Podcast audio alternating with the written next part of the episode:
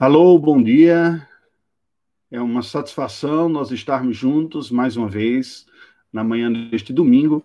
Nós vamos estudar sobre um tema que envolve alguma medida de polêmica, é verdade, e mas no entanto é, os seus aspectos e as suas maiores implicações não têm a ver propriamente com a polêmica, mas muito mais com o uso na nossa própria vida.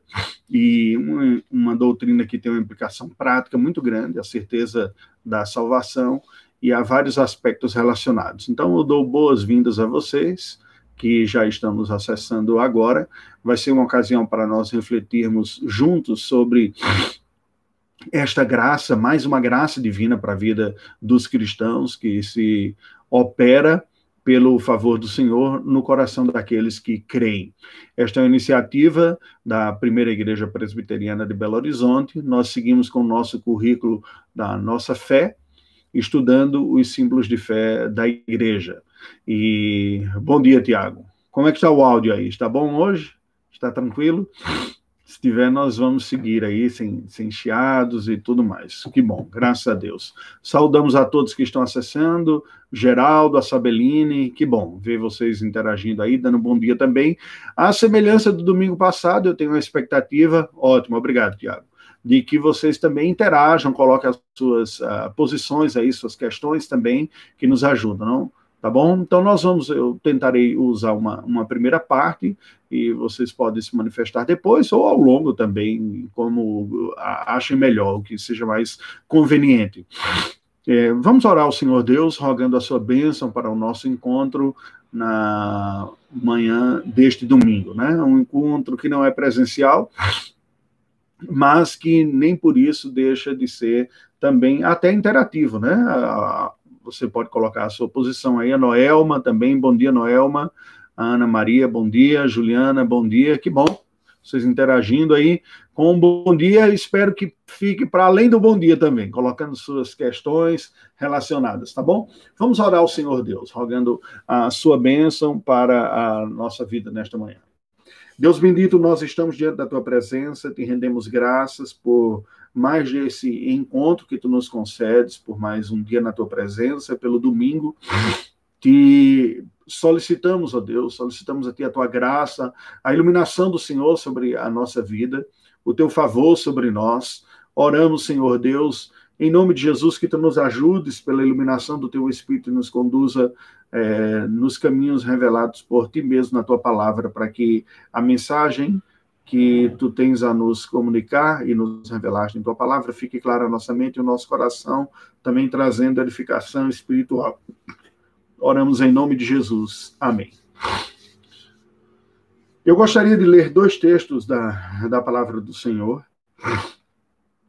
inicialmente, para nós refletirmos sobre o assunto. O primeiro deles está na conclusão do Sermão da Montanha a última referência que Cristo faz. Bom dia, Vinícius e Joseildo também.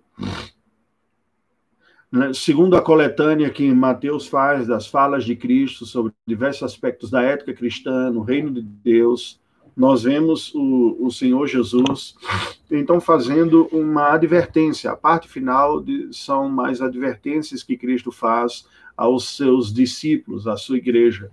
E ele nos diz o seguinte, naquela antes daquela conhecida passagem, que é, é uma parábola, chega a ser sobre os dois fundamentos, a, a advertência, logo depois das exortações da oração, das duas estradas e dos falsos profetas. Eu leio dos falsos profetas, como assim é chamado, Mateus, capítulo de número 7, versículos de 15 a 23. Acautelai-vos dos falsos profetas, que se vos apresentam disfarçados em ovelhas, mas por dentro são lobos roubadores. Pelos seus frutos os conhecereis. Colhem-se, porventura, uvos, uvas dos espinhos, dos espinheiros, ou figos dos abrolhos? Assim, toda árvore é cortada e lançada ao fogo. Assim, pois, pelos seus frutos os conhecereis. Nem todo que me diz Senhor, Senhor entrará no reino dos céus, mas aquele que faz a vontade de meu Pai que está nos céus. Muitos naqueles dias hão de, naquele dia hão de dizer-me: Senhor, Senhor, porventura não temos nós profetizado em teu nome, e em teu nome não expelimos demônios, e em teu nome não fizemos muitos milagres? Então lhes direi explicitamente: Nunca vos conheci. Apartai-vos de mim, os que praticais a iniquidade. E também leio para nossa instrução como base uma outra referência, na verdade, mais duas, totalizando uh, três referências básicas, em Romanos, capítulo de número 8. Romanos, capítulo de número 8, um texto conhecido também, num um capítulo que fala magistralmente sobre o amor de Deus, mas nós lemos no versículo de número 16 o seguinte: O próprio Espírito testifica com o nosso espírito que somos filhos de Deus. Romanos 8,16. O próprio Espírito testifica com o nosso espírito que somos filhos de Deus. E, por fim, nós podemos ler no Evangelho de, do nosso Senhor Jesus Cristo também, capítulo de número 20, é, versículo 31, numa leitura conjugada com a primeira carta de João, capítulo de número 5. Primeira carta de João, capítulo de número 5, os versos uh, finais. Nós. A partir do 12. Então, primeiro, vamos ler o Evangelho do nosso Senhor Jesus Cristo, segundo escreveu João, capítulo número 20, versículo, versículos 30 e 31. Na verdade, Jesus fez diante dos discípulos muitos outros sinais que não estão escritos neste livro. Estes, porém, foram registrados para que creiais que Jesus é o Cristo, o Filho de Deus, e para que, crendo, tenhais vida em seu nome. Estes sinais ou seja, aquilo que o Senhor Jesus fez e que o evangelista e apóstolo João escreveram no Evangelho, foram escritos, registrados para que creiais que Jesus é o Cristo, o Filho de Deus, e para que crendo tenhas vida em seu nome. No capítulo de número 5, João retoma é, é, este ponto da crença e da salvação. Ele nos diz assim, a partir do verso número 10, de 10 a 12. 1 João, capítulo 5, versículos de 10 a 12. Aquele que crê no Filho de Deus tem em si o testemunho. Aquele que não dá crédito a Deus o faz mentiroso, porque não crê no testemunho que Deus dá acerca do seu Filho. E o testemunho é este: que Deus nos deu a vida eterna, e esta vida está no seu Filho. Aquele que tem o Filho tem a vida. Aquele que não tem o Filho de Deus não tem a vida. Esse tema da certeza da salvação é um tema extremamente importante e, de uma maneira muito especial, é peculiarmente é, abordado pelos evangélicos. A fé evangélica aborda essa questão de uma forma muito cara. Os evangélicos, em especial, a tradição evangélica. Há uma certa confusão em torno desse tema não apenas na doutrina, mas até no seu significado e na sua importância para a vida cristã e como ele se processaria nessa vida cristã também. Eu me recordo de uh, história de alguns parentes de uma, uma pessoa conhecida uh, minha, eu não vi isso através dela, mas através de um, um irmão e um amigo em comum, de como estas pessoas que eram crentes delicados, que vinham da tradição reformada holandesa, é, alguns membros de sua família sofreram durante muito tempo ao longo da sua vida, duvidando do próprio estado espiritual da sua alma, duvidando de sua própria salvação, por não sentirem é, em si mesmo, no seu coração, esta convicção como obra do Espírito, como o texto de Romanos nos diz, que o próprio Espírito testifica com o nosso Espírito que somos filhos de Deus. E isso gerou alguns tormentos e algumas crises, em alguns até próximo à hora da morte, e no restante da família também. E algumas pessoas dessa tradição vinham a ter um, uma certa luta e dificuldade com esse assunto também. Eu me lembro também que no início da minha caminhada de fé é, evangélica, depois que vim a professar a fé, dois aspectos que para mim foram muito uh, claros. O primeiro, o impacto da fé no meu próprio coração, de aquela convicção de que encontrei Deus em, em minha vida, fui achado pelo Senhor e, e o achei. Né? João descreve isso nos seus versículos finais, quando diz: Nós sabemos que somos de Deus e o mundo jaz no maligno. Ele conclui assim a sua a sua carta, ele começa as conclusões da sua carta dizendo isso, no versículo número 18 é, e 19, né, 19 especificamente. Sabemos que somos filhos de Deus e que o mundo inteiro jaz no maligno. É, também quando João escreve a, a sua carta falando sobre a vida cristã, ele vai dizer das convicções de perdão de pecados e do conhecimento de Deus. Ele diz: Fininhos eu vos escrevi porque os vossos pecados são perdoados por causa do seu nome. Eu vos escrevi porque conheceis o Pai, filhinhos, falando da primeira fase da vida cristã. Desta forma, portanto, João está descrevendo que é natural nós experimentarmos no início da nossa vida cristã, especialmente aqueles que vieram, vieram de uma realidade de contraste, de ignorância do evangelho antes, sem o conhecimento da alienação da, da aliança, e têm o conhecimento do evangelho, ouvem sobre o Senhor Jesus Cristo, e o Senhor Jesus Cristo, conforme apresentado nas Escrituras, faz sentido para estas pessoas, como sendo o Senhor e o Salvador, e ela estas pessoas a abraçam. Quem tem essa experiência de conversão, vindo especialmente da ignorância para a verdade, costuma experimentar um contraste muito grande na sua vida um contraste que tem elementos intelectuais, de ignorância para o conhecimento da verdade, uma profunda convicção de que a verdade bíblica, o ensinamento bíblico sobre o evangelho, sobre a obra da salvação em Jesus Cristo, era aquilo necessário para a vida dela e que ela encontrou o que necessitava e encontrou o caminho da redenção. Agora conhece Deus e um novo relacionamento se desfruta com Deus. É muito comum nós experimentarmos isso, vermos isso como parte da experiência da vida cristã daqueles que vieram do contexto da ignorância. Não é a regra geral. Alguns convertidos são mais relutantes, eles demoram na sua vida a darem este passo de fé ao lado do nosso Senhor Jesus Cristo, ao lado do Evangelho, de abraçarem isto como sua convicção. Alguns passam por um processo de luta espiritual, de questionamento, é, que são acumulativos e progressivos também, e eles vão pouco a pouco compreendendo é, estas realidades até que se rendem a elas e experimentam. Alguns encontram um, um júbilo muito intenso e forte, e a carga de convicção emocional lhe é muito forte, outros já são uma realidade mais progressiva.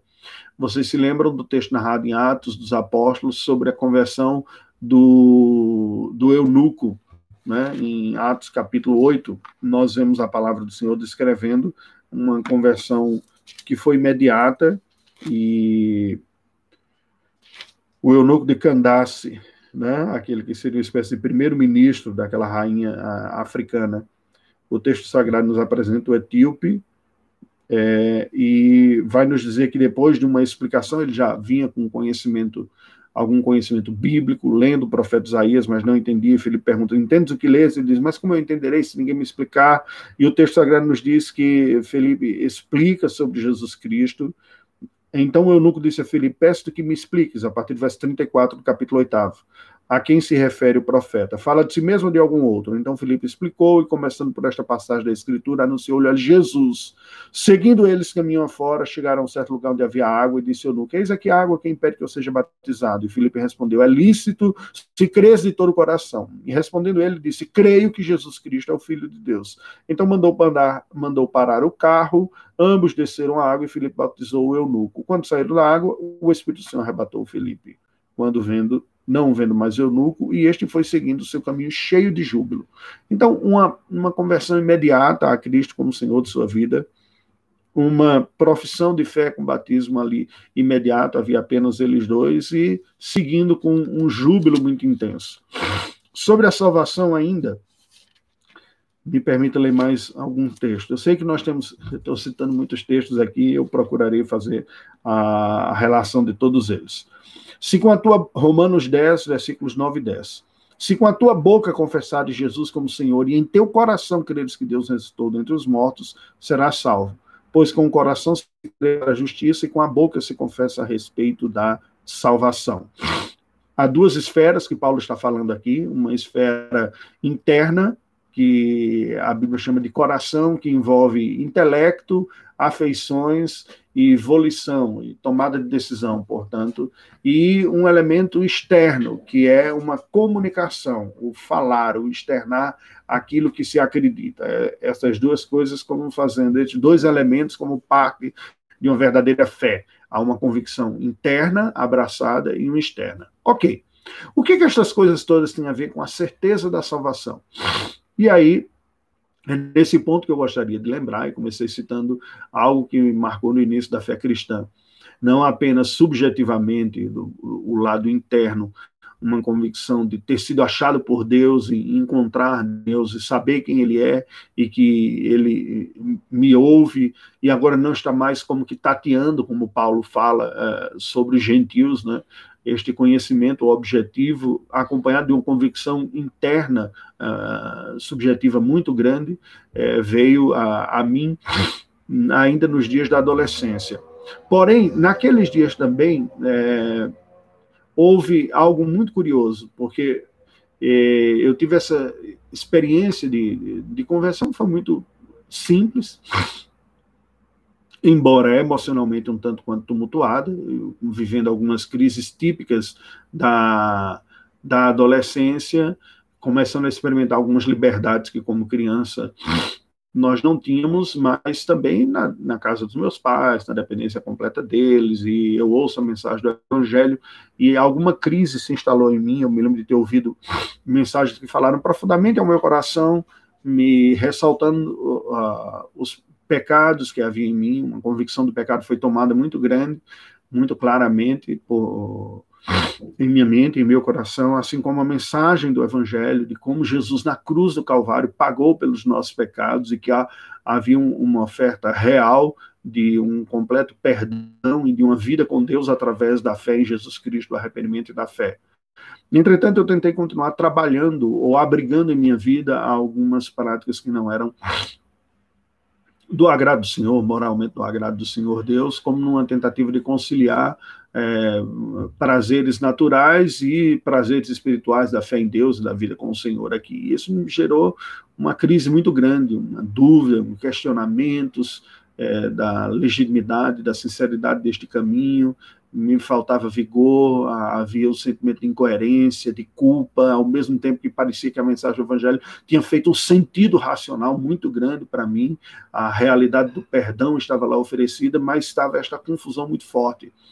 E foi a minha mãe que, conversando comigo, me aconselhou através do, do texto bíblico do Salmo, Salmo 51, versículo 17, ela citou para mim, e me encorajou a falar de todas aquelas angústias que havia em meu coração para Deus. O texto diz: sacrifícios agradáveis a Deus são um espírito quebrantado, coração compungido e contrito, não desprezarás, ó Deus.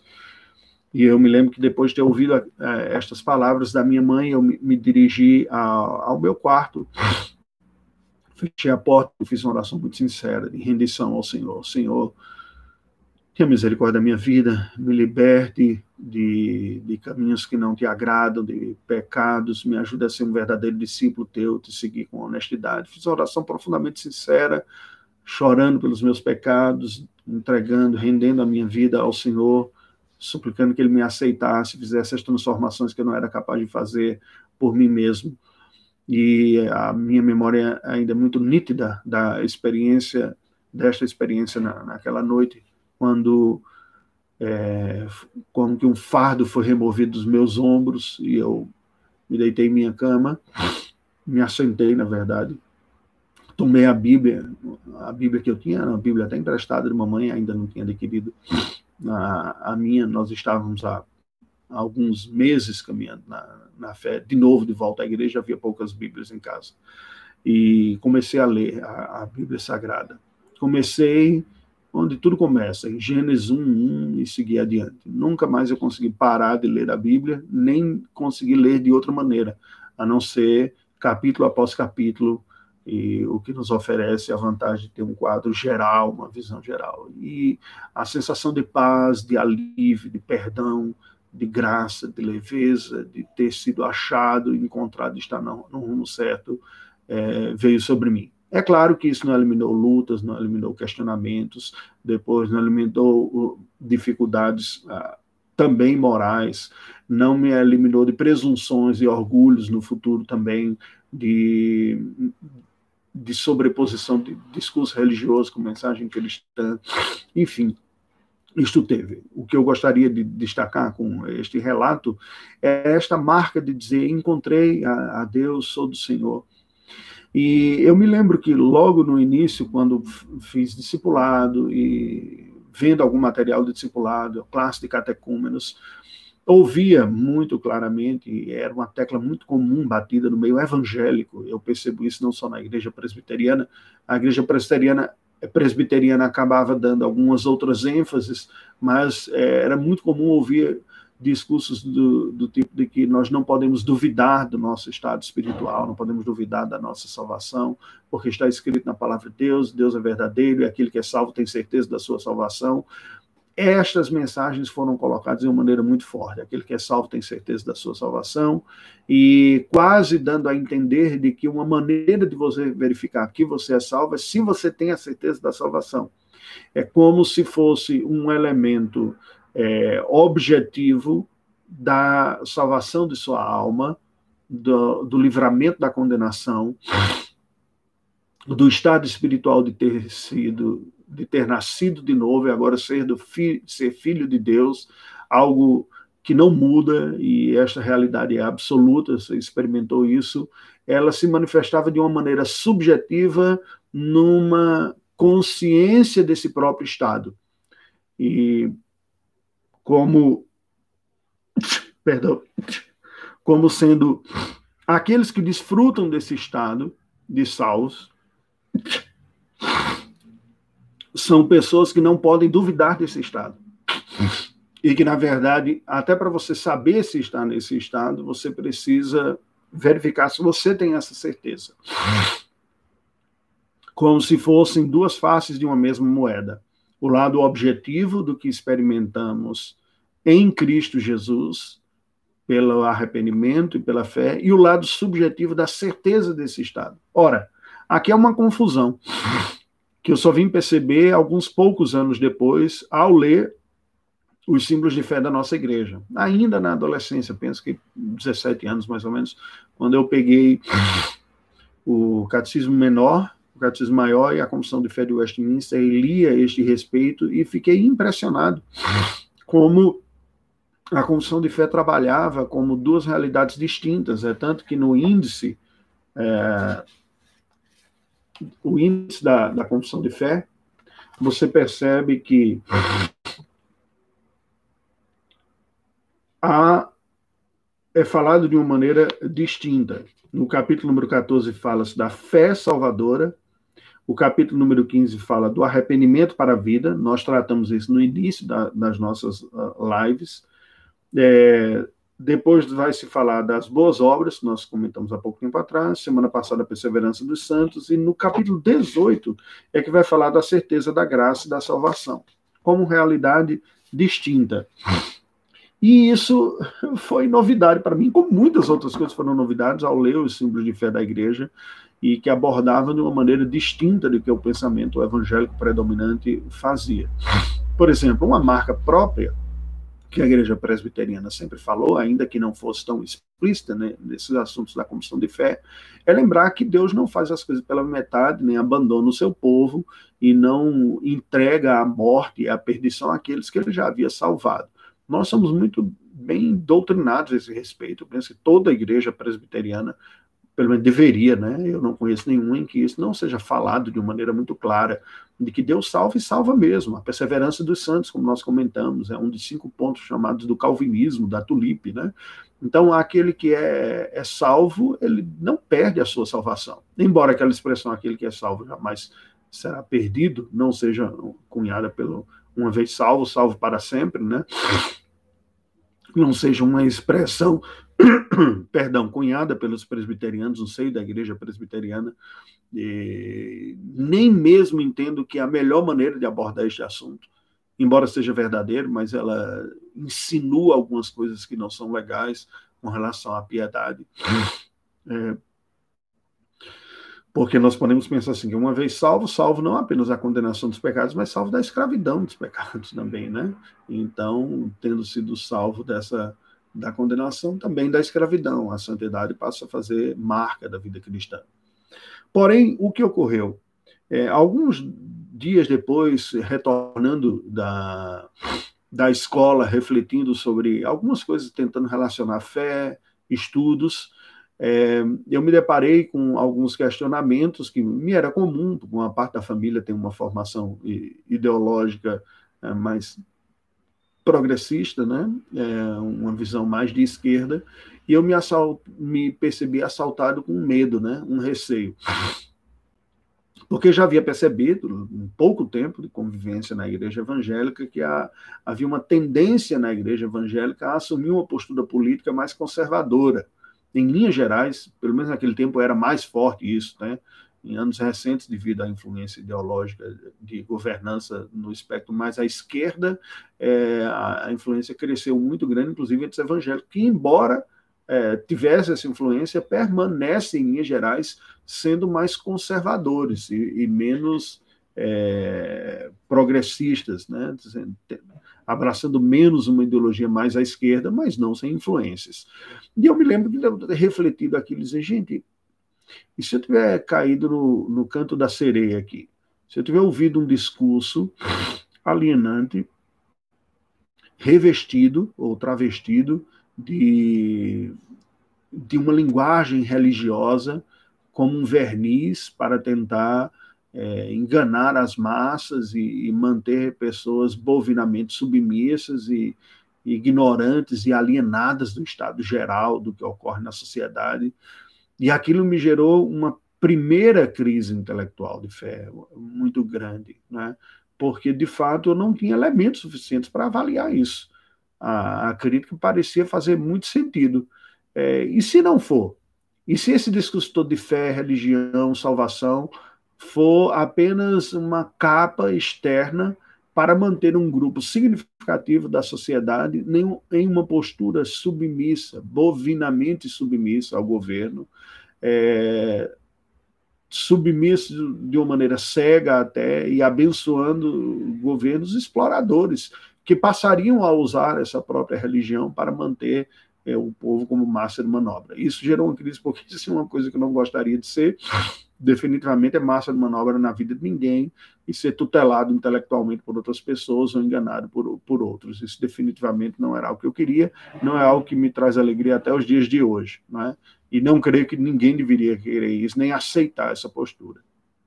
Porém, a crise em mim se deu de uma forma mais interna, de uma maneira de que aquilo que a minha mente estava refletindo com uma certa crítica não parecia condizer com que as minhas afeições percebiam. Né? Havia internamente, certamente, é, uma. Havia certamente dentro de mim. Opa! Ah, o Vinícius está dizendo. Sim, é verdade. O Vinícius está lembrando que a, participei de um congresso conservador e alguma coisa foi falada nesse sentido. Eu dei um testemunho também da, da minha vida e vocês podem encontrar mais, posso colocar no, no link no outro momento. Mas, assim, havia dentro de mim uma convicção subjetiva, interna, de que alguma coisa aconteceu. Ah, algo especial, para além de palavras, para além do que eu conseguia completamente explicar, havia acontecido em termos de identificação, de em termos de satisfação, em termos de existencialmente fazer sentido, de encontro, algo que até que não é cristão, diria falando, se encontrou, né?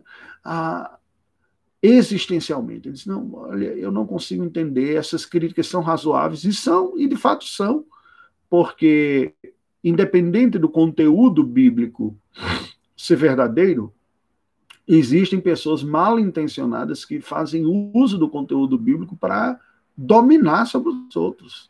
Tanto é que Pedro, quando escreve aos presbíteros, diz: olha, que vocês não dominem, não governem, não pastoreiem as ovelhas com domínio sobre elas, como pessoas que, que governam na base do jugo.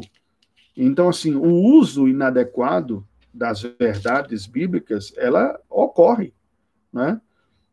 Pedro diz: nem como dominadores dos que vos foram confiados, antes tornando-vos modelos do rebanho. Né? Ninguém deveria pastorear a igreja de Deus por ganância, mas espontaneamente, e nem por constrangimento, mas de boa vontade, sem esse domínio, essa exploração, esse governo tirânico. E eu me lembro que aquilo acalentou, acalmou em meu coração, quando eu fiz o seguinte: olha, para mim, a mensagem do Evangelho fez todo sentido de perdão, fez todo sentido de salvação, fez todo sentido Jesus ser o Filho de Deus, ele ser de fato quem ele diz que é, ele ter feito o que ele fez, ter morrido, ter ressuscitado. Eu criei nesses fatos históricos e eles me pareciam ser muito razoáveis pela explicação bíblica, como me pareceu ser muito razoável a mensagem do Evangelho da justiça de Deus sendo exercida no seu Filho para o perdão de pecadores arrependidos. E eu disse: eu vou permanecer nesse caminho. E vou procurar estudar mais, entender e amadurecer, fazer um, um, uma jornada consciente da fé, procurando não estar cego para distorções e, e mal usos. E se eu perceber uma realidade diferente, eu revejo a minha posição. Mas me faz muito sentido isso hoje e eu permanecerei nesta jornada. Essa mesma postura eu usei em outros momentos também, com crises teológicas e de outros momentos. Eu vi pessoas que mudavam demais suas posições, suas igrejas, por seguindo ondas, e na minha maturidade, primeiro ano de vida cristã, eu percebi que aquilo não era saudável e assumi a mesma postura. Eu disse, eu vou permanecer nessa igreja, foi a igreja que eu conheci assim, Jesus Cristo, que a minha família conheceu, e aqui eu vou amadurecer as minhas convicções. Se eu chegar à conclusão de que o que é, eu creio é diferente do que diz a palavra de Deus, hum, é, é diferente se o que eu creio, baseado na palavra de Deus, é diferente do que é dito nesta comunidade, eu vou procurar uma outra que seja mais coerente com ela. A verdade é que até hoje eu estou na Igreja Presbiteriana do Brasil. Né? As suas convicções é, os seus estudos e as posições das pessoas, é natural que você tenha algum tipo de discordância entre um elemento ou, ou outro, mas em linhas gerais, no sentido ah, absoluto, eu não encontro nenhuma teologia que seja mais coerente biblicamente. Eu permaneço com essa postura. Porém, eu falei desses dois momentos de crise. Vou falar de um terceiro aqui também, falando das crises. Um terceiro se deu quando, depois de um momento de conferência teológica de aniversário da igreja, eu fui exposto à fé reformada de maneira explícita. É, àquela altura, eu fiquei muito espantado com a doutrina da soberania de Deus e da predestinação, e eu penso como a maioria das pessoas que tomam contato com a doutrina da predestinação, não todos, alguns outros não, não passam por essa crise, mas é muito comum alguns se depararem, ficar assim, se eu não for um predestinado, se é Deus que escolhe, se é Ele que quer, e se Ele não me quiser, eu que estou querendo Ele, mas Ele não me quer. E aquilo gerou uma crise profunda. Lendo depois o diário de David Brainerd, ele teve uma crise semelhante. David Brainerd foi o genro de Jonathan Edwards, missionário entre indígenas no, no estado de Massachusetts, nos Estados Unidos, há séculos passados, há bastante tempo atrás ele começa a sua vida espiritual com uma crise profunda com a doutrina da predestinação e se debatendo, se inquietando, e eu senti muitas dessas angústias também. Disse: se eu estiver trilhando o caminho, não for, eu não escolhi Deus, eu que escolhi, mas Deus não me quer. E, obviamente, fruto de uma má compreensão da doutrina da predestinação, biblicamente falando também. Como que eu resolvi isso? De maneira muito semelhante também. Chegando diante de Deus, olha, se Deus me quer ou não, eu não tenho como saber dessa vontade oculta dele de predestinação é, não está escrito na, no versículo, nenhum versículo da Bíblia que ele quer a mim especificamente, o meu nome não está escrito lá.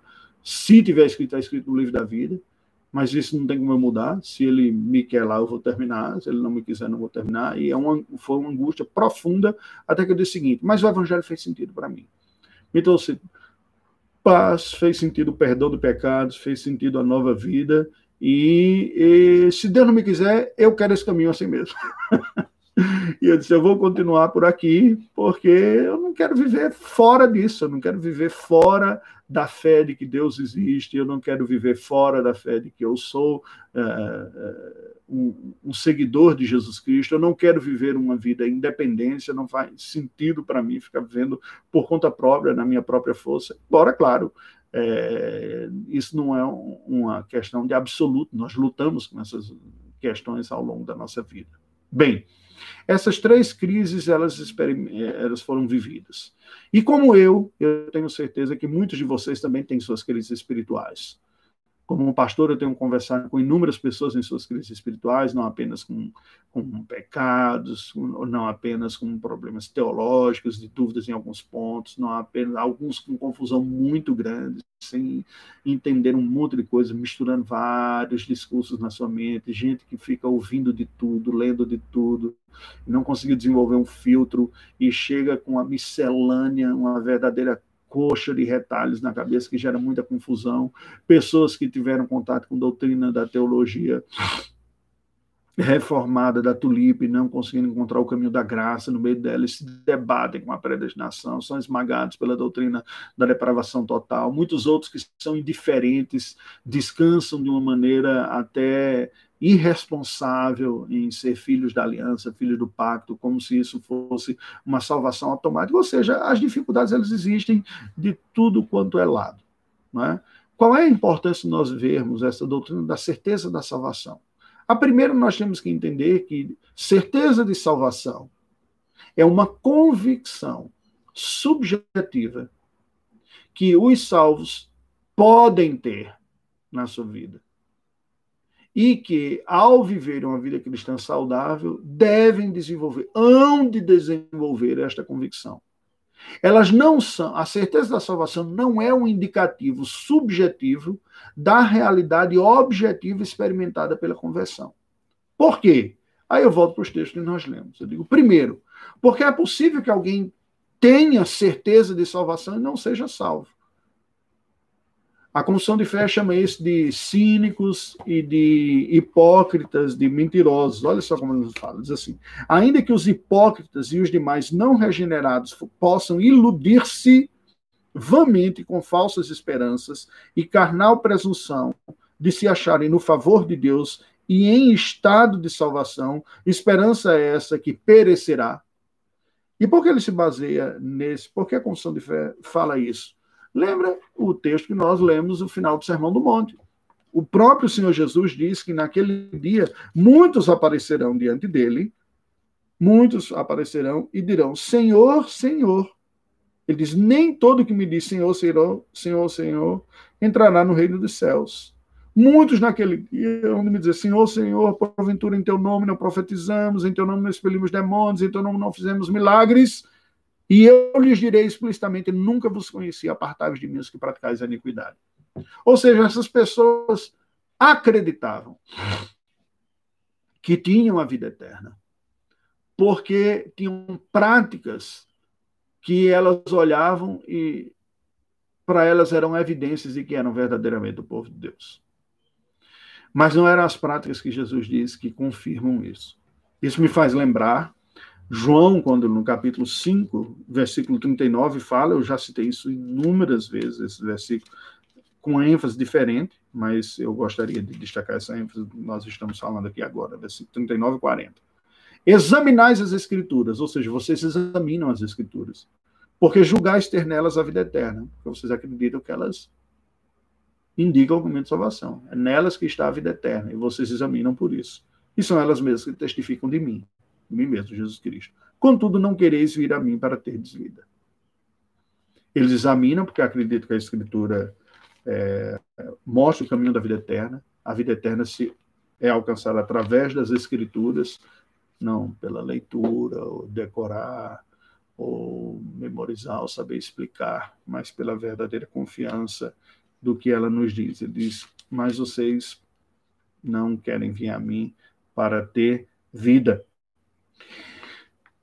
No Evangelho segundo João, capítulo 8, nós vemos uma conversa tensa de Jesus com os judeus a partir do versículo 39. Preste atenção. Então eles responderam: Nosso pai é Abraão. Disse-lhe Jesus: Se sois filhos de Abraão, praticai as obras de Abraão. Mas agora procurais matar-me, a mim, que vos tenho falado a verdade que ouvi de Deus, assim não procedeu Abraão. Vós fazeis as obras do vosso pai. Disseram-lhes eles: Nós não somos bastardos, temos um pai que é Deus. Deus é nosso pai, eles disseram. Replicou-lhe Jesus: Se Deus fosse de fato vosso pai, certamente me havíeis de amar, porque eu vim de Deus e aqui estou. Pois não vim de mim mesmo, mas ele me enviou. Qual a razão por que não compreendeis a minha linguagem? É porque sois incapazes de ouvir a minha palavra. Vós sois do diabo, que é o vosso pai, e quereis satisfazer-lhes os desejos. Ele foi homicida desde o princípio, jamais se firmou na verdade porque nele não há verdade. Quando ele profere a mentira, fala do que lhe é próprio, porque é mentiroso e pai da mentira. Mas, porque eu digo a verdade, não me credes. Vejam que aqui, continuando, quem dentre vós me convence de pecado, se vos digo a verdade, por que razão não me credes? Quem é de Deus ouve as palavras de Deus, por isso não me dais ouvidos, porque não sois de Deus. Está muito claro pelo texto bíblico de que aquelas pessoas, aqueles que estavam dialogando com Cristo, né, um diálogo tenso, eram pessoas que acreditavam que estavam bem, eram pessoas que acreditavam que eram de Deus, que faziam parte do povo de Deus, que Deus era o pai deles, e Jesus disse: Não, não, não. Definitivamente, vocês não são de Deus. Se vocês fossem de Deus, vocês caminhavam na fé, e na prática de Abraão, e vocês creriam que eu sou o Salvador, Filho de Deus. Vocês não ouvem a minha palavra, não creem, e isso é uma evidência de que vocês não são de Deus. Bem, com isso nós podemos concluir que é, é verdade e é possível que pessoas estejam equivocadas sobre o seu estado espiritual, achando que estão salvos e não estão. E isso ocorre em todos os segmentos religiosos. Muçulmanos que têm certeza que estão na fé verdadeira estão equivocados, porque negam o Filho de Deus e seguem outro outro profeta, outras palavras para a sua vida. Budistas, achando que encontraram um caminho de elevação espiritual alto expiatório. Hinduístas, animistas, cristãos, e com cristãos estou dizendo aqui no sentido diferente do que defini na quinta-feira, né? Na quinta-feira nós definimos cristão como um, um conceito espiritual de, de, filho de Deus, mas cristãos como aqueles que nominalmente, formalmente e até mesmo é, conceitualmente se identificam como seguidores de Jesus Cristo, mas que não são verdadeiros seguidores de Cristo são pessoas uh, perdidas, né? E, e que se identificam numa tradição, como filho de filho, ou intelectualmente acham mais razoável a fé cristã, mas não experimentaram o novo nascimento. Pessoas que estão enganadas. É... Bem, quando Jesus disse, nunca vos conheci, eu consigo ver uma adoração de si mesmo ou de um Deus que não é o Deus das Escrituras, o, o conhecer na, na, palavra de Deus é, tem um sentido que vem do hebraico, daí nós chamamos de hebraísmo, porque mesmo sendo citado no Novo Testamento, o, sendo usado o verbo conhecer, gnosco, na língua grega, que tem um sentido diferente do, do hebraico, é mais intelectual, ele é usado no sentido do, do hebraico que diz respeito a, a, amor profundo e redentor. Em outras palavras, é vocês não experimentaram o meu, o meu amor redentor na vida de vocês né? E pode ser que sim. Eu não diria que seria uma espécie de auto-idolatria, mas com certeza é uma confiança em si, no seu produto. Né? Assim, o estado de minha alma é definido por aquilo que eu faço. O estado eterno de minha alma e quem eu sou é definido pela minha realização. Então, esta falsa crença, ela ronda religiosos, né? E ela está presente em nosso meio. Eu, nós temos que tomar cuidado com, com isso. E não significa que necessariamente alguém não seja salvo. A pessoa pode se perder nessa vida cristã de alguma maneira, é, na sua concepção de suas responsabilidades e dimensioná-la de uma maneira diferente. Porque se há os negligentes que se tornam cínicos, que vivem de qualquer maneira e acham que isso não tem diferença nenhuma na sua vida espiritual, aos autoindulgentes, que não trilham mais o caminho da, da cruz na, na, sua própria vida, no dia a dia. E é difícil, em alguns momentos da vida eu fui tentado a ver isso. É uma tentação para quem olha responsabilidades de uma forma muito uh, forte, mas deixa de lado e corre o risco, e pode ocorrer de algumas vezes deixar de lado a cruz de Cristo no dia a dia, não no início da fé cristã. Né? É, isso sim pode ocorrer. Bem, alimentar esse tipo de equívoco é uma das atividades preferidas do inimigo. Eu acho que ele nem precisa fazer muito esforço, a gente mesmo já ajuda bastante. É verdade, essas confusões em linhas gerais. Então, veja, se por um lado nós podemos afirmar que algumas pessoas é, alimentam uma falsa esperança do seu estado espiritual por outras crenças que não são bíblicas, Paulo fala isso sobre judeus e diz: Eu vos digo que eles têm zelo para com Deus, porém não com entendimento. Então, acham que são do, do caminho, não são. A gente leu aqui o Senhor Jesus falando com, com judeus de sua época que achavam que era salvo, então é verdade. Mas o oposto, lá, a verdade, a afirmação oposta também é verdadeira. Também é verdadeiro que pessoas possam verdadeiramente terem sido salvas, mas não terem a convicção, a consciência desse estado de salvação que elas desfrutam já em Cristo Jesus. E veja que isso fica claro pelos escritos uh, bíblicos.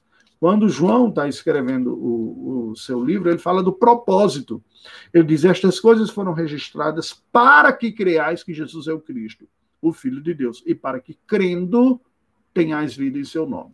Ao crer, nós temos vida. Objetivamente, a vida espiritual, o novo nascimento, a vida eterna é experimentada quando se crê. Ponto. Se eu sinto isso ou não, são outras histórias, é outra realidade. Verso 10, 1 João 5. Aquele que crê no Filho de Deus tem em si o testemunho.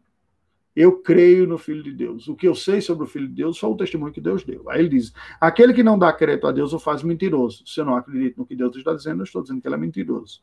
Porque não crê no testemunho que Deus dá acerca do seu filho. Olha a lógica que João está dizendo aqui. Quem crê em Jesus como Deus fala na sua palavra que ele é o seu filho eterno, o Salvador, o Redentor, esta pessoa recebeu o testemunho de Deus para sua vida. O que é que ela sabe sobre Jesus? E o que é que ela acredita sobre Jesus? Sempre houve inúmeras interpretações sobre quem é Jesus de Nazaré. Dos seus próprios dias, você lembra? Ele pergunta para os apóstolos: o que dizem as pessoas aí que eu sou? E aí eles vão dizer: ah, um diz que tu és profeta, outro diz que é Elias, outro diz que. E aí vão falando vários. E vocês? Vocês dizem que eu, que eu sou o quê? Vocês dizem que eu sou quem? E aí Pedro toma a iniciativa né, e responde de forma brilhante. Respondendo, Simão Pedro disse, Mateus 16, 16, Tu és o Cristo, o Filho do Deus vivo. Então Jesus lhe afirmou, Bem-aventurado és Simão Barjonas, porque não foi carne e sangue quem te revelaram, mas meu Pai que está nos céus. Claro, se nós pensarmos assim, mas quem comentou isso com ele? Com quem ele aprendeu isso? Ele aprendeu dos profetas, ele aprendeu da boca do nosso Senhor Jesus Cristo, ouvindo, ele aprendeu num, numa reflexão acumulada de tudo isso que foi dado, porém, a crença na verdade de que Jesus é o Messias, o Salvador, o Redentor, o Filho de Deus que veio para redimir pecadores, não ocorre por mera avaliação intelectual.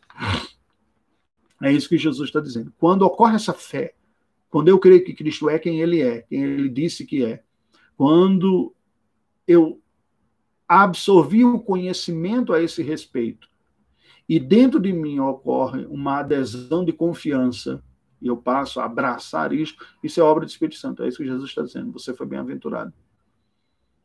O processo racional uh, é, é um processo de conhecimento do conteúdo, concordância com a historicidade dos fatos relacionados a Cristo, rendição à lógica do Evangelho, de que eu entendo e confiança. Confiança nisso. Esse é um dos sentidos da palavra fé também na, na palavra de Deus.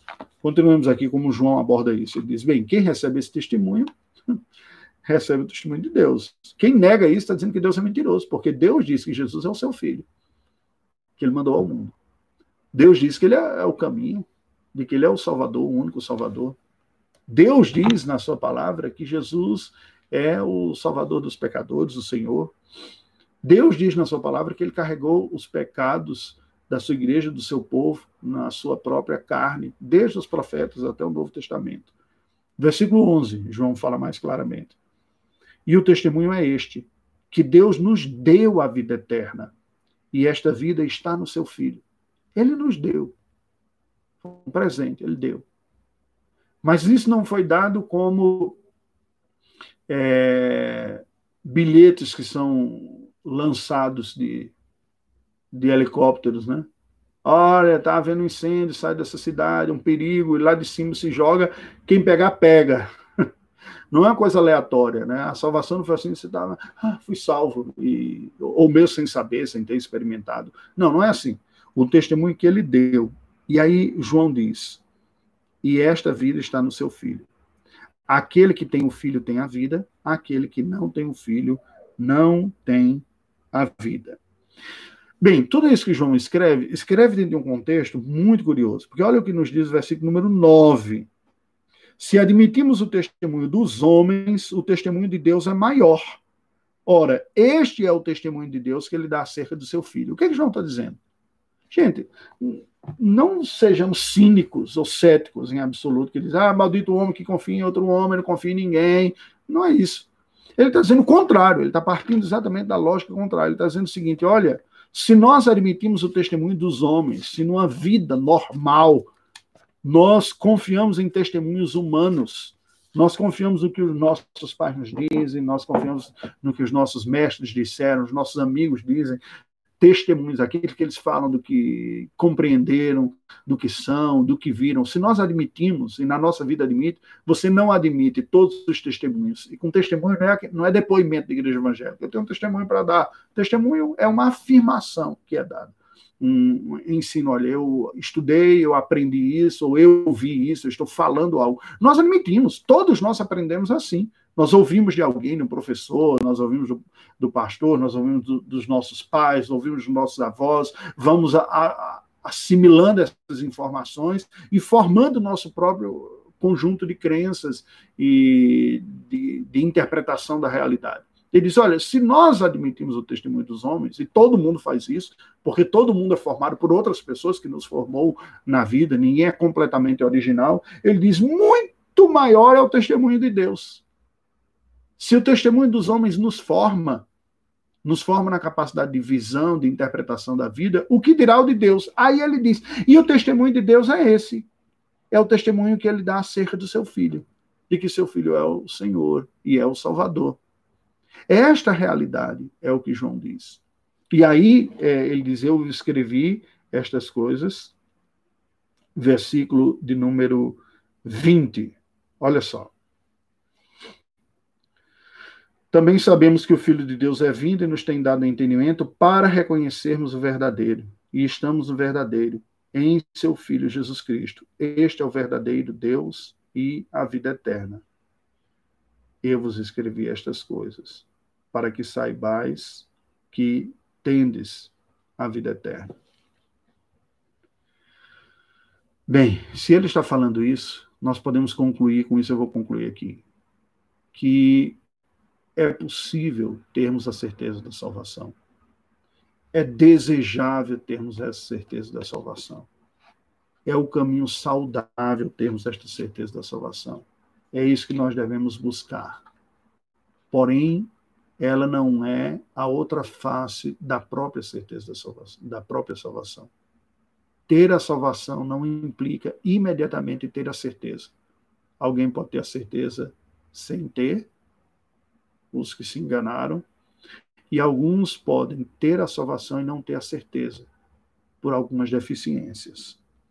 A confissão de fé nos diz assim: Contudo, os que verdadeiramente creem no Senhor Jesus e o amam com sinceridade, procurando andar diante dele em toda boa consciência, podem nesta vida certificar-se de se acharem em estado de graça e podem regozijar-se na esperança da glória de Deus, essa esperança que jamais os envergonhará. Quando Paulo escreve a Timóteo, ele diz: Eis que eu estou sofrendo estas coisas, todavia não me envergonho, porque eu sei em quem tenho crido, estou certo de que ele é poderoso para guardar o meu depósito até aquele dia. Sei em quem tenho crido, e estou certo de que ele é poderoso para guardar. Duas convicções. Eu sei quem Deus é, eu sei que eu creio nele, e eu sei que ele é fiel para me guardar até o dia final. João também diz: Nós sabemos que o temos conhecido por isso guardamos os seus mandamentos. E no 5,13 hum, é, de 1 João é precisamente o que eu citei anteriormente. Ele diz: Estas coisas vos escrevi a fim de saberdes que tendes a vida eterna, a vós outros que credes em o nome do Filho de Deus. Vos escrevi a fim de saberdes, ou seja, eles tinham a vida eterna, mas não tinham a certeza dessa vida eterna. Alguma coisa ocorreu com aqueles cristãos que eles tinham dúvidas. E o que vai ocorrer, quando nós entendemos historicamente, é, é que havia muita confusão. Falsos mestres disseminando mentiras. E não tem coisa pior para o deleite e o desenvolvimento da nossa espiritualidade do que ficar dando ouvidos e acreditando em mentiras. Olha, o que tem de minhoca na cabeça de muito crente aí, que é crente de verdade nosso Senhor Jesus Cristo, mas ouve besteira, acredita em algo, fica impressionado com algumas mensagens que ouviram, com algumas ideias. Isso não só para o lado de falta de salvação, às vezes até para o lado da negligência também, sabe? E, assim, conheci pessoas que levam vidas é, sofríveis espiritualmente falando por causa de abordagens equivocadas da fé cristã. O que João está dizendo é o seguinte: eu escrevi estas coisas para vocês sabem o que vocês têm. Vocês têm. Tem a vida eterna. Para de se preocupar com isso. Houve uma, enganos, mentiras, falsos mestres espalharam coisas aí e que entrou na cabeça de vocês. O que Deus diz é o seguinte: Deus dá um testemunho acerca do seu filho. Quem crê no seu filho dessa maneira tem a vida eterna. Portanto, é possível e aí o Vinícius me fala aqui, mas todo cuidado é pouco, porque até pensando com um amigo umas semanas atrás, podemos cair no engano de crer em um Deus que elaboramos e não no Deus da Bíblia propriamente dito. Sim, em um certo sentido, Vinícius, toda abordagem bíblica, toda abordagem bíblica é mais do que isso, Olga. Olga cita Hebreus 11, 6. Importa que aqueles que creem em Deus, que busca Deus, creem que Ele existe, que se torna galardoador dos que o buscam. É mais do que isso. A ideia não é simplesmente a crença de que Deus existe, que se torna galardoador. Mas é bem citado, muito bom. De fato, é impossível agradar a Deus, porque é necessário que aquele que se aproxime de Deus creia que ele exista e que, se, que ele existe e que se torne galardoador dos que o buscam. Isso é indispensável em termos, especialmente em termos de qualidade de fé. Ninguém desfruta a fé sem a convicção de que é, Deus é verdadeiro e que ele ouve. Pelo contrário, você vai acumular agonias, é, acumular crises na sua vida. Mas toda mensagem cristã, toda verdade bíblica que revela Deus, toda vez que nós aprendemos algo mais sobre Deus, e fala, poxa, isso eu não tinha considerado, eu estava me esquecendo, não era? É um processo de aproximação e de purificação de ideias equivocadas e, portanto, idólatras, para a ideia do Deus vivo e verdadeiro. E aqui, Vinícius, eu gostaria de fazer uma distinção. Com a regeneração, com a crença no Evangelho do nosso Senhor Jesus Cristo, Paulo explica isso, escrevendo aos Tessalonicenses, que nós nos convertemos dos ídolos vãos para o Deus vivo e verdadeiro. E aí, veja o estudo da quinta-feira passada, quando eu defino o cristão espiritualmente e organicamente. Esta convicção essencial, subjetiva, que eu dei o testemunho do início aqui da minha própria vida, né? O testemunho de que eu sou de Deus, eu conheci Deus, eu sou dele, ela marca, ela faz parte da, da, da vida cristã. Isso não significa dizer que toda concepção que nós temos de Deus é completamente pura e santa e verdadeira nós continuaremos abrigando várias ideias equivocadas, idólatras sobre Deus na nossa vida. O processo contínuo da vida cristã, da exposição da verdade bíblica, do aprendizado, da iluminação do Espírito Santo, é que vai purificando essa imagem. É como se nós tivéssemos retirado o, da lama uma, uma, um quadro, e agora é nosso, ele diz: esse quadro é meu, mas dia a dia nós vamos limpando a lama daquele quadro. Estava sujo e nós não conseguimos contemplar as belezas e as verdades que lá haviam. Esse processo de purificação da imagem que nós temos de Deus é contínuo. Esse processo de purificação né, da imagem que nós temos de Deus é uma realidade crescente na vida cristã pelo uso da Escritura Sagrada e mediante a ação do Espírito Santo de Deus. É ininterrupto até a nossa morte. Não para. Todo dia eu estou sujeito a conhecer melhor Deus e consertar ideias equivocadas que eu tinha sobre ele. O que não significa que eu não tivesse conhecido, se eu nasci de novo. Para algumas pessoas, sim, nunca conheceram. Abraçaram um, um ídolo, um, um conceito. E mesmo aqueles que o conheceram podem sofrer fortemente com os concorrentes idólatras no seu coração. É a crise espiritual que nós vivemos, e vivemos mesmo. Quando, por exemplo, nós, ah, não é justo, Deus deveria me responder dessa maneira. Ele, o que, que a gente está dizendo? O Deus real, que está fazendo algo real na nossa vida, não é o que eu quero. Porque se eu fosse Deus, eu responderia a minha oração assim. Se eu fosse Deus, eu livraria o meu filho desse sofrimento, dessa luta que ele está passando. Se eu fosse Deus, por ser bom, eu faria tal e tal coisa. O que, é que a gente está fazendo ao dizer isso? Nós estamos claramente fazendo um contraste entre a imagem que nós queríamos que Deus fosse, abrigaríamos, com a imagem de quem Deus é. É um ídolo concorrendo. Agora, num relacionamento, num conhecimento relacional, isso vai ocorrer com todos nós que somos criaturas limitadas. Amamos alguém ao ponto de querer casar com ela e dividir o resto da nossa vida com ela. Significa que a conhecemos completamente? Não. Significa, de uma maneira ordinária, que em algum momento da nossa vida houve uma percepção mútua de que o que nós conhecemos um do outro é o suficiente para nós desejarmos trilhar o resto da nossa vida juntos. Isso não elimina surpresas, tristezas e dificuldades de relacionamento, quando nós vamos conhecendo melhor a outra pessoa e a nós mesmos nesse relacionamento. Então, isso ocorre com relação a Deus também. Bem, hoje eu vou terminar por aqui. A semana que vem, nós vamos dar continuidade a este tema da certeza da salvação, agora pensando como então esta certeza pode ser experimentada, desenvolvida, e se é possível perder esta certeza. A salvação não, que nós já discutimos isso, né? A salvação não se perde. Mas como é possível? E como recuperar uma certeza perdida também? Qual é a natureza dessa certeza? Como essa segurança pode ser desenvolvida, como essa segurança pode ser afetada em nossa vida. Este será o assunto do próximo domingo. Vamos orar ao Senhor. Deus bendito, nós te rendemos graças por este encontro nesta manhã. Te rendemos graças pela tua palavra verdadeira, pelo teu espírito que opera em nós. Rogamos, Senhor Deus, que no nome de Jesus tu nos leve a bom termo fazendo-nos crescer no teu conhecimento, fazendo com que a nossa vida cristã seja um reflexo de uma comunhão crescente contigo. Dependemos de ti. Assista-nos. Te louvamos. Em nome de Jesus. Amém. Queridos, foi um prazer este momento que nós estivemos juntos. Eh, passamos um pouquinho de uma hora também. Esse assunto é muito interessante. E na semana que vem nós vamos dar continuidade em perceber como esta certeza pode ser processada. Lembre, na quinta-feira nós estamos estudando é, sobre a, a, vida cristã. Né? Eu separei, eu fiz um rearranjo aí das, das, na playlist dos conteúdos, você pode separar mais ou menos por área. Né? Na quinta-feira, estou chamando de teologia cristã, a nossa fé, caminhando na comissão de fé.